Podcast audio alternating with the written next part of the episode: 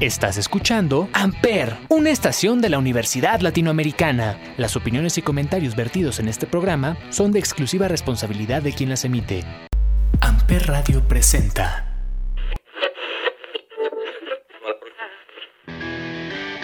Esto es Los Tres Pies del Gato, por el placer de escuchar buena música, comentarios, entrevistas y hasta un poco de cultura. Los Tres Pies del Gato.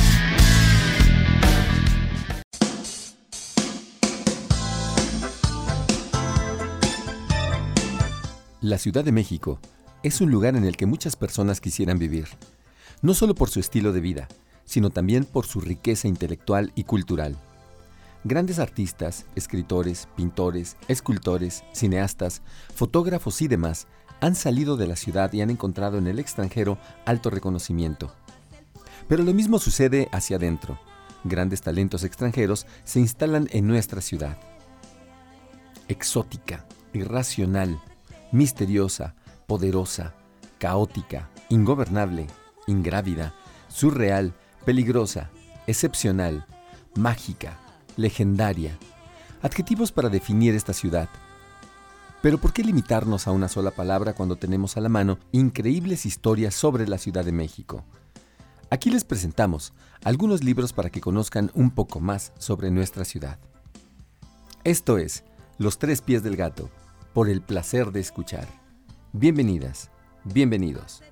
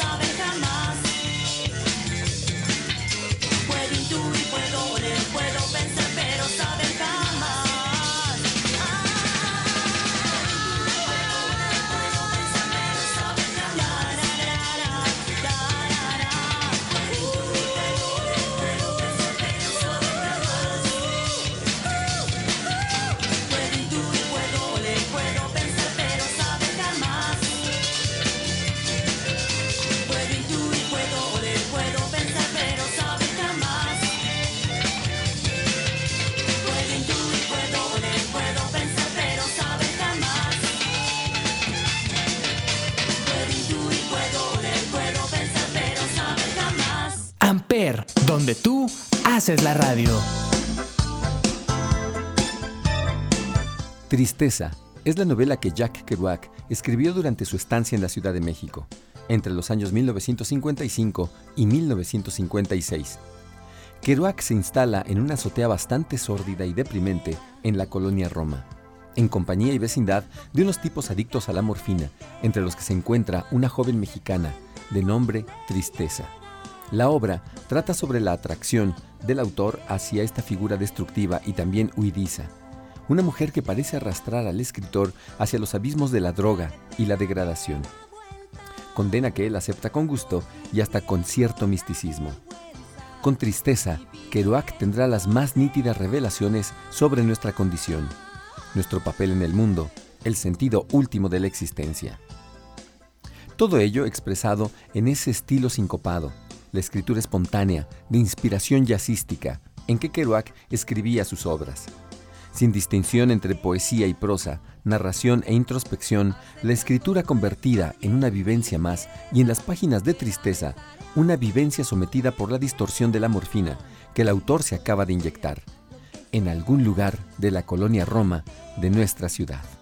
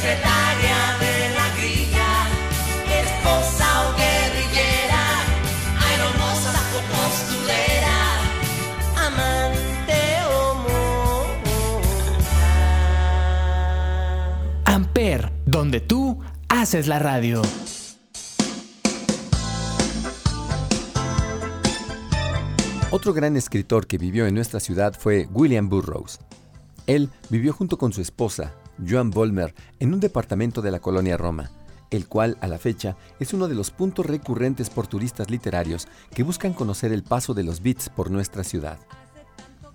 La casa se encuentra en el número 122 de la calle de Monterrey, en el departamento 8, como dijimos, en la colonia Roma. Algunas obras de Burroughs, El almuerzo desnudo, de 1959, Jonky de 1953 y La máquina blanda de 1961, entre otros. Entre las curiosidades sobre William Burroughs está el haber escrito bajo seudónimos y con su firma un amplio número de obras que han sido homenajeadas en diferentes películas, canciones y cómics, ya sea reflejando su filosofía o los libros como tal.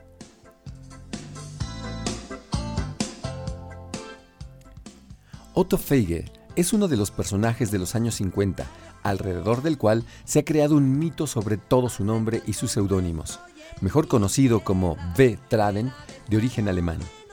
Se sabe que era cercano a personajes del momento como Tina Modotti, Adolfo López Mateos, Gabriel Figueroa y David Alfaro Siqueiros, al momento de escribir algunas de sus obras más importantes en México. Por ejemplo, la novela Macario.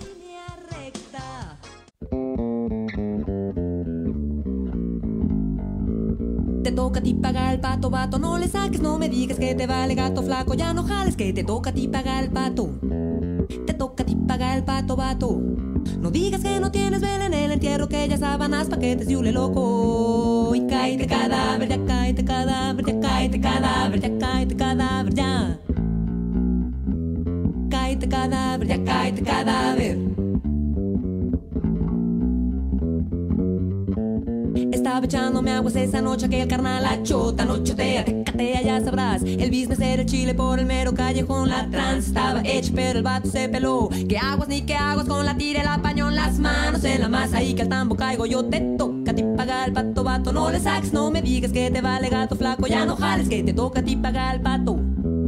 Te toca a ti pagar el pato, vato. No digas que no tienes vela en el entierro, que ya sábanas, paquetes y ule loco. Y póngale, póngale, póngale, póngale, póngale, póngale, póngale.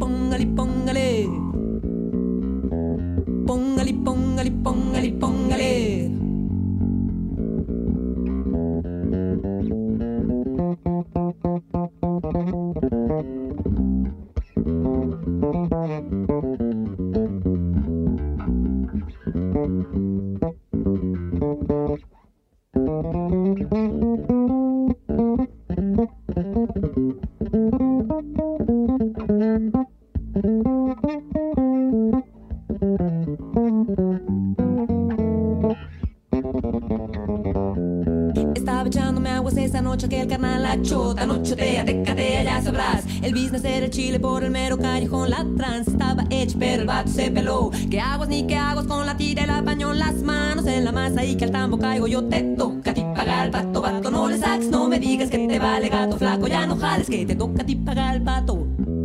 Te toca a ti pagar el pato, vato. No digas que no tienes vela en el entierro, que ya sábanas, paquetes y ule loco. Y póngale, póngale, póngale, póngale, póngale, póngale, póngale, póngale, póngale, póngale, póngale. Póngale, póngale, póngale, póngale, póngale. Póngale.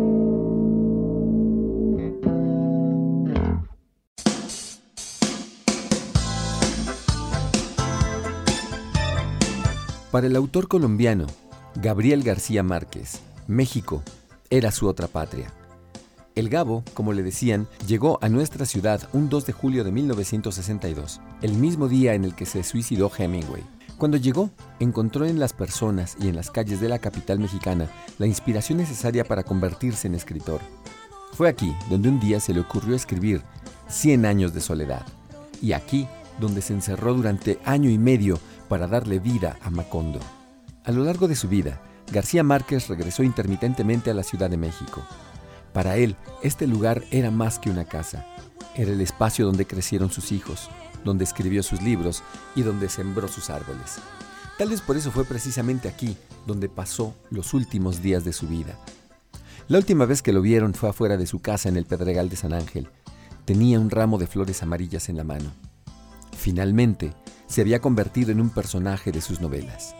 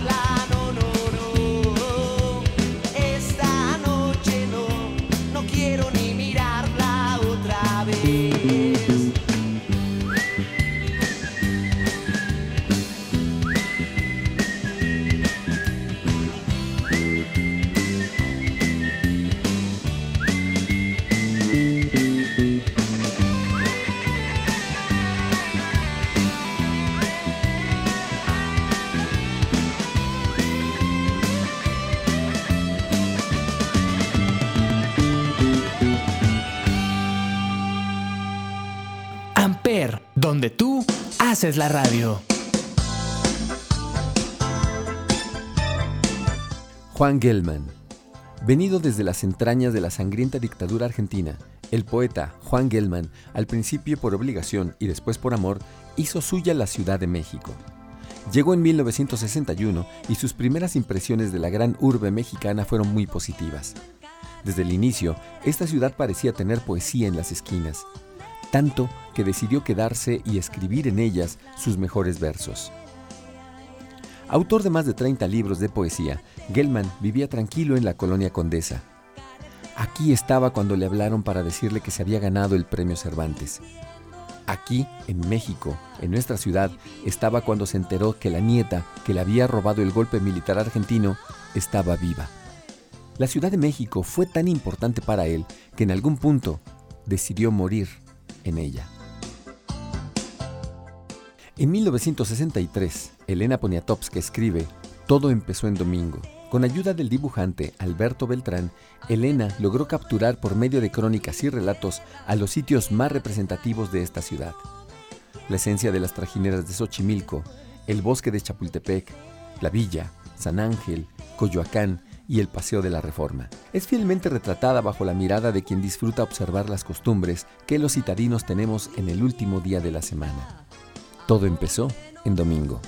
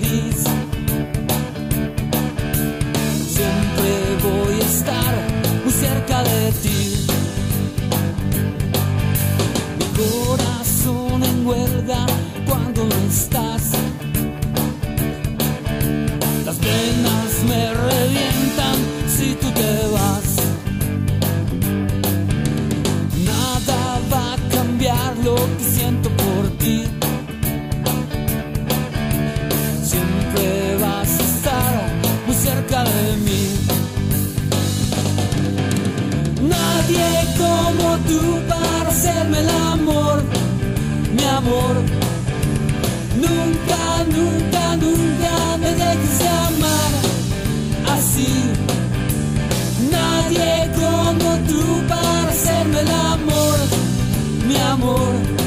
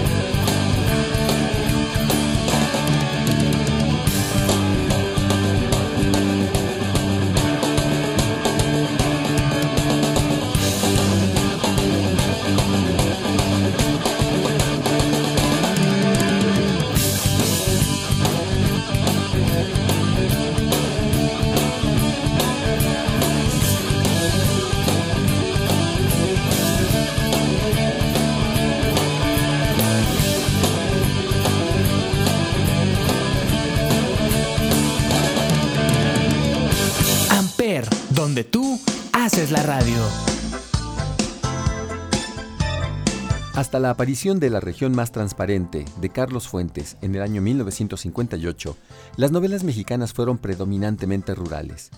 No obstante que José Revueltas había incursionado por la ciudad. Casi simultáneamente a la novela inicial de Fuentes aparecen otras dos obras, Casi el Paraíso, de Luis Espota, y El Sol de Octubre, de Rafael Solana. Con estas tres surge la pasión del lector por la literatura citadina. A partir de este momento, y coincidiendo con la consolidación de las metrópolis, con el hecho significativo de que nuestro país comienza a industrializarse, a dejar atrás los problemas rurales, con una creciente disminución de la población del campo, que busca en las ciudades el sustento, surge el boom de la literatura urbana nacional. Los diferentes rostros que tiene la ciudad han quedado inmortalizados en las obras, ya sean novelas, poemas o crónicas, de autores como Carlos Fuentes, Octavio Paz, María Luisa Puga, José Emilio Pacheco y otros autores. Hace tanto no estoy en mi tierra. La región más transparente, de Carlos Fuentes, de 1958, es para algunos críticos literarios el libro que inaugura la literatura urbana de la ciudad. Eso sí, nadie discute que después de esta obra, la frase la región más transparente del aire se convirtió en sinónimo de nuestra ciudad, como se le llamaba en ese entonces, Distrito Federal. Aquí vivimos. En las calles se cruzan nuestros olores, de sudor y pachuli, de ladrillo nuevo y gas subterráneo. Nuestras carnes ociosas y tensas, jamás nuestras miradas. Ven, déjate caer conmigo en la cicatriz lunar de nuestra ciudad, ciudad puñado de alcantarillas, ciudad cristal de baos y escarcha mineral, ciudad presencia de todos nuestros olvidos, ciudad de acantilados carnívoros, ciudad dolor inmóvil, ciudad de la brevedad inmensa, ciudad del tianguis sumiso, carne de tinaja, ciudad reflexión de la furia, ciudad del fracaso ansiado. Aquí nos tocó vivir. ¿Qué le vamos a hacer? En la región más transparente del aire.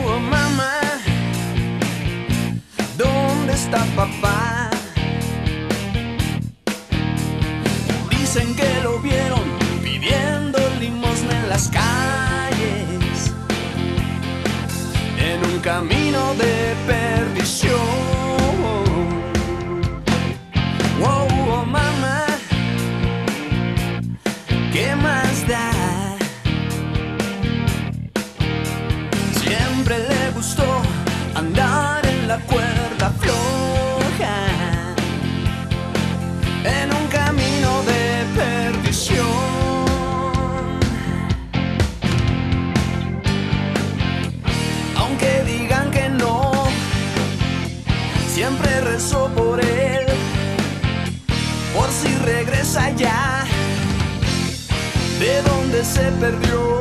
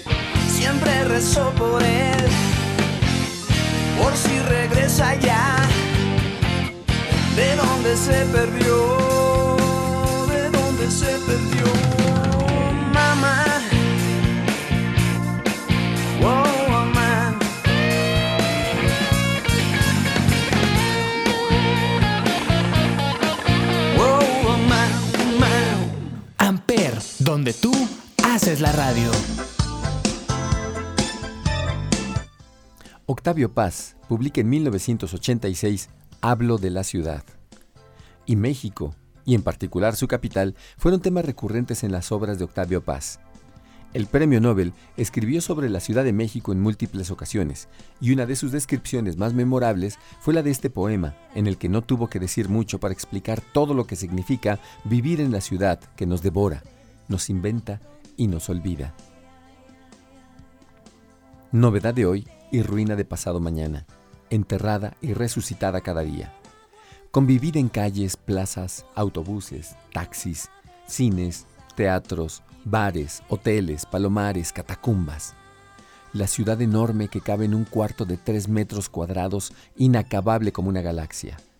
La ciudad que nos sueña a todos y que todos hacemos y deshacemos y rehacemos mientras soñamos. La ciudad que todos soñamos y que cambia sin cesar mientras la soñamos.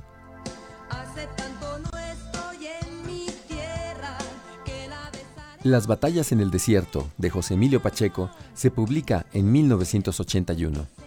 Hay muchas cosas buenas de este libro, y si eres chilango, logra sacarte una sonrisa cada vez que hace referencia a puntos específicos de la ciudad. El libro es corto, pero no necesitó de muchas palabras para describir ese lado tenebroso de la ciudad al que tanto temen los que no son de aquí. En la maldita Ciudad de México, lugar infame, Sodoma y Gomorra en espera de la lluvia y de fuego. Infierno donde suceden monstruosidades nunca vistas en Guadalajara. Siniestro Distrito Federal, hoy Ciudad de México, en que padecíamos revueltos con gente de lo peor. El contagio, el mal ejemplo. Dime con quién andas y te diré quién eres. Hacia 1979, Luis Zapata publica El vampiro de la colonia Roma. Zapata, por su parte, se atrevió a escribir sobre la ciudad desde una perspectiva gay. Se adentró al lado sexual de sus calles y rincones y los describió utilizando un lenguaje coloquial y sin censura. En esa época me parecía la Ciudad de México, la ciudad más cachonda del mundo, lo que más se prestaba a coger, o sea, a que uno cogiera, ¿verdad? La que más favorecía las relaciones sexuales. Entonces yo decía, no, pues si esta ciudad es cachondísima. Para muestra, basta la torre latinoamericana que es el falo más grande de Latinoamérica. Entonces, a mí la torre me parecía el falo más grande. Y el Palacio de Bellas Artes era la chichi más grande de todo el continente. y así toda la ciudad, ¿no? Cada rinconcito tenía un encanto muy particular, muy sexual. Era maravilloso. Podías coger todo el día, todos los días. Estas son solamente algunas muestras literarias que describen nuestra hermosa Ciudad de México. Y esto fue Los tres pies del gato. Hasta la próxima.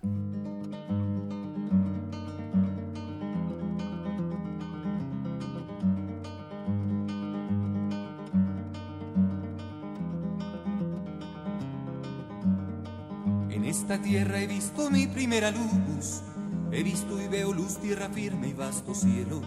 Todo mi entorno está entendido en el amor que nos tuvieron los que fueron hace tiempo.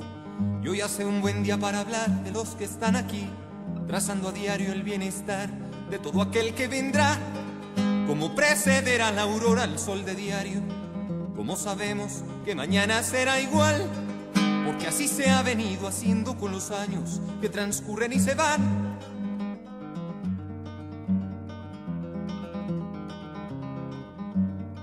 En esta tierra en donde puedo caminar, bajo la dirección que le ponga mis pasos, siempre habrá tiempo para venirle a cantar, por ser lo más que sé ofrecer como regalo. Me dio un lugar donde al volver con gusto sé decir es mi país, esta es mi tierra y casa y esta es su canción. Una canción como todas las que se han hecho. Tan solo que con esta quiero hacer mención de todo el bien que me hizo nacer de este pueblo y que me parte el corazón. Que hablar de México siempre me inflama el pecho. Y si miramos hacia atrás, donde fuimos a empezar, y encontramos los antiguos que formaron un lugar pero un buen día se marcharon y aprendimos a decir, grandes fueron los viajeros que cruzaron por aquí.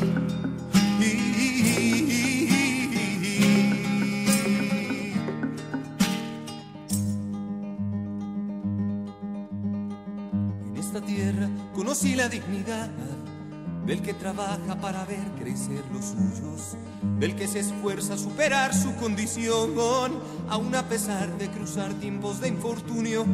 Y hoy hace un buen día para hablar de los que están aquí, trazando a diario el bienestar de todo aquel que vendrá, de la simiente que se llega al semillero, que hasta esta tierra fértil un día arribará.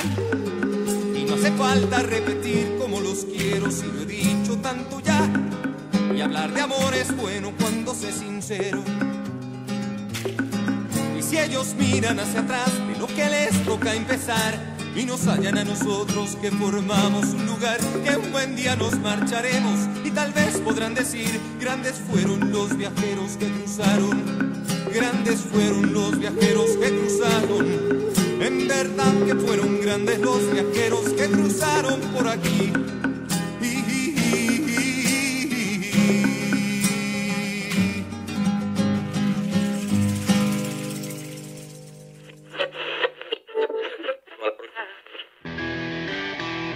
Esto es Los Tres Pies del Gato, por el placer de escuchar buena música, comentarios, entrevistas y hasta un poco de cultura. Los Tres Pies del Gato.